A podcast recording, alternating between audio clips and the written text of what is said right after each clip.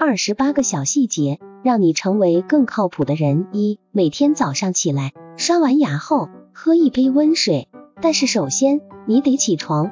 二、去别人家做客，不要空手去，哪怕楼下买一点水果。虽然大家关系好，不用这些虚礼，但是如果你带了对方，一定会觉得更暖心。三、内衣裤和袜子不要放在一起洗。否则容易真菌感染。四、勇敢说出自己的想法，你不说，别人永远不会懂。不要让别人猜，特别是感情。五、向领导汇报工作的时候，先说结果，再根据情况详细阐述具体过程。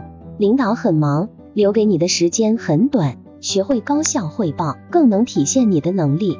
六、打喷嚏的时候，不要对着人，也不要对着饭桌。七，在离手边近的地方随时放一杯水。八，学会记账。有了网络支付后，你很难感知到钱的流向，很多花费看起来钱不多，但积少成多，你会不知不觉多花很多钱。学会记账，把你花的钱摆到明面上。九，去超市之前最好列一个清单，目的性明确，可以让你少花很多冤枉钱。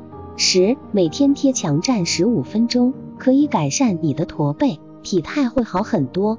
十一，在网络上向不熟的人咨询问题时，永远不要当成理所当然，多说感谢的话，谦卑一些。对方如果不愿意回答，也别生气，毕竟别人帮你是情分，不帮你是本分。十二，能用钱解决的事，不要用人情。比如你要搬家，为了省二百搬家费，找朋友帮忙，但搬完家得请吃饭吧。请客的钱不止二百不说，大家还都累。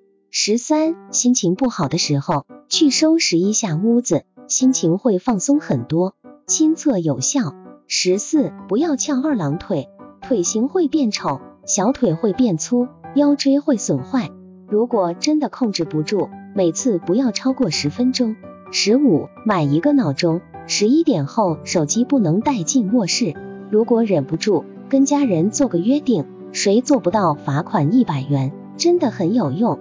十六，向别人借了钱，哪怕对方没催，也要及时还。十七，借钱给别人之前，先考察对方的偿还能力和信用度。有这样一句话，借钱给一个敌人，你会赢得他；借钱给一个朋友，你会失去他。十八，脸上长痘的时候不要抠，不要抠，不要抠。十九，定期清理很久不用的东西，不要觉得舍不得，觉得以后还会用得上。基本上一年不用的东西，以后都不会用了。仔细想想，房子一平米几千、上万，甚至大几万，用来存放一些用不上的东西，性价比太低了。你家不是仓库。二十，跟别人说话的时候，看着对方的眼睛。二十一，凡事提前十分钟。二十二，定期去陌生的地方散步，去没去过的地方，见没见过的东西，可以让你的大脑更加新鲜和开阔，对生活的感知力会更强。二十三，每天运动二十分钟，小区里跑跑步，房间里跳跳操，或者骑自行车上下班都很好。二十四，事情分轻重缓急，有一个做事四象限法，紧急很重要的，重要但不紧急的。紧急但不重要的，不重要也不紧急的。二十五，适当戒糖。二十六，准备一个小本子，记录每天要做的事，完成一项划掉一项，成就感满满。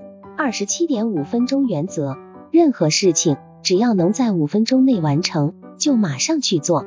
拖地、清理桌面，顺手洗掉内衣裤和袜子。二十八，另一个五分钟原则，不想做的事情。先尝试做五分钟，因为五分钟后你已经开始专注了。